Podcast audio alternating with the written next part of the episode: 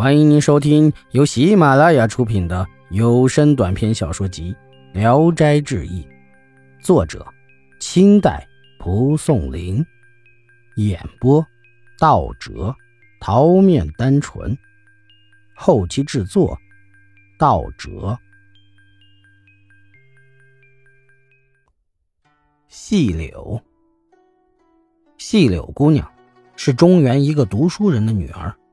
因为她的细腰柔软可爱，有人便半开玩笑地称呼她“细柳”。细柳从小很聪明，善解文字，喜欢读相关的书籍。但她平素沉默寡言，从不评论别人好坏。只是有来求婚的，她必定要暗自的暗中相看。看了很多求婚的人都没相中，而她的年龄已经十九岁了。父母生气地对他说：“若天下始终找不到中意的男人，你还想梳着丫配当一辈子老闺女吗？”细柳说：“我本想以人力胜天，可看了这么久，没见有合适的男人，这也是我命该如此。从今往后，完全听凭父母做主。”当时有个姓高的书生，是个出身于官宦世家的知名人士。听说了细柳的好名声，就和他定了亲。结婚以后，夫妇二人感情很好。高升的前妻临死时留下了一个儿子，小名叫长福，如今已经五岁了。细柳抚养他很周到，有时他回娘家，长福总是又哭又叫的要跟着他，就是呵斥也不能阻止。过了一年多，细柳生了个儿子。给孩子取名叫长护。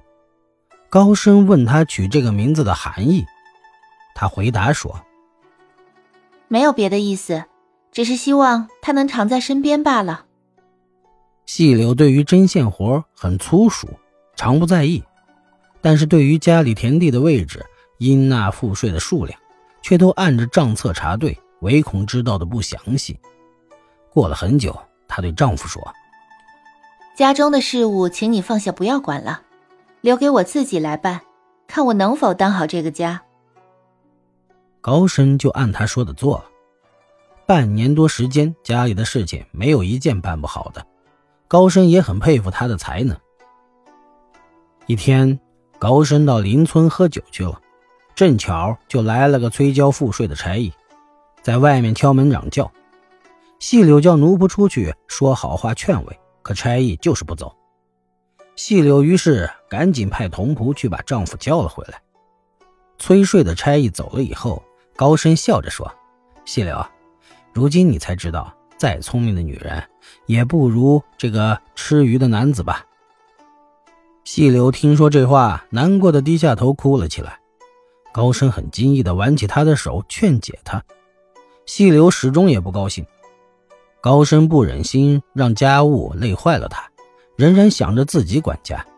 细柳不同意，他早起晚睡，更加辛勤的料理家务，每次都是提前一年就先储备下来年要交的赋税，因此整年也见不到催税的差役再登家门。他又用这种方法来计划吃穿，从此家里的开支更加宽裕了。于是高深这才大为高兴。一次，曾和他开了个玩笑，说道：“细柳何细哉？眉细腰细凌波细，且喜心思更细。”细柳听完，也给他对了个下联，说：“高郎庄高乙，品高志高文字高，但愿寿数犹高。”村里有个来卖好棺材的。细柳不惜重价买下来，钱数凑不起来，又多方向亲戚邻居求借。高升认为这东西不是急用之物，便一再劝他别买。细柳不听。棺材在家里存放了一年多，有家富户家里死了人，想用加倍的价钱登门来买。高升因为有利可图，而和细柳商议卖掉这棺材。细柳不让，问他为什么不愿意卖，却又不说。再问他，眼里晶莹的泪花就要掉下来。高升心里很奇怪，但是又不忍心再违背他的意愿，也就算了。又过了一年，高升已经二十五岁了。细柳坚决不让他再出远门。有时他回家稍微晚了点，童仆们便一个接一个的跑去，又叫又请。于是同人们都以此拿他开心。有一天，高升到朋友家里去喝酒，忽然就觉得身体不舒服，就赶快往回走。走到半路，掉下马来，竟然死了。当时正是炎热的暑天，幸好死者用的衣服被子都是细柳以前早就预备好了的。村里的人这才佩服细柳娘子能料事如神。常福到了十岁那年才开始学习作文，父亲死了以后，他娇惯懒惰的不肯读书，经常逃学出去跟着放牧的孩子玩耍。细柳先是责骂，见他不改，又用板条子打，但长福仍然鱼顽如故。细柳对他是无可奈何，就喊他过来，告诉他说：“既然你不愿意读书，何必再勉强你呢？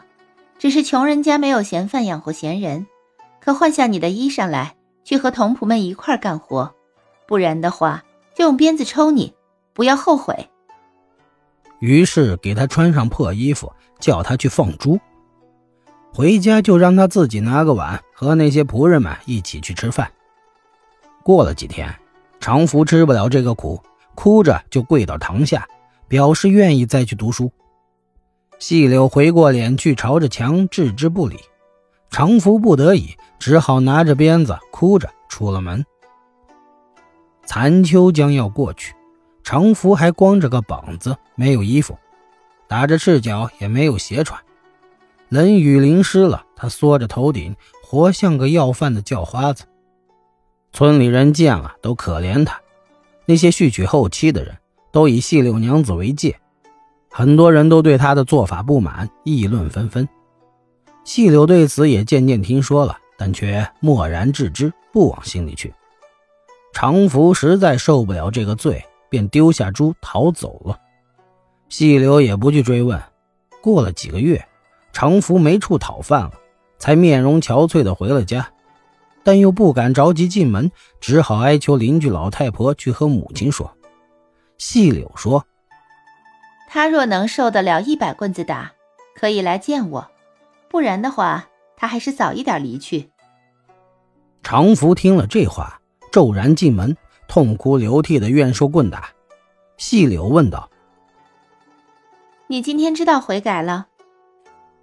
常福说：“我悔改了。”细柳说：“既然知道悔改，就不必打了，可以老老实实的去放猪。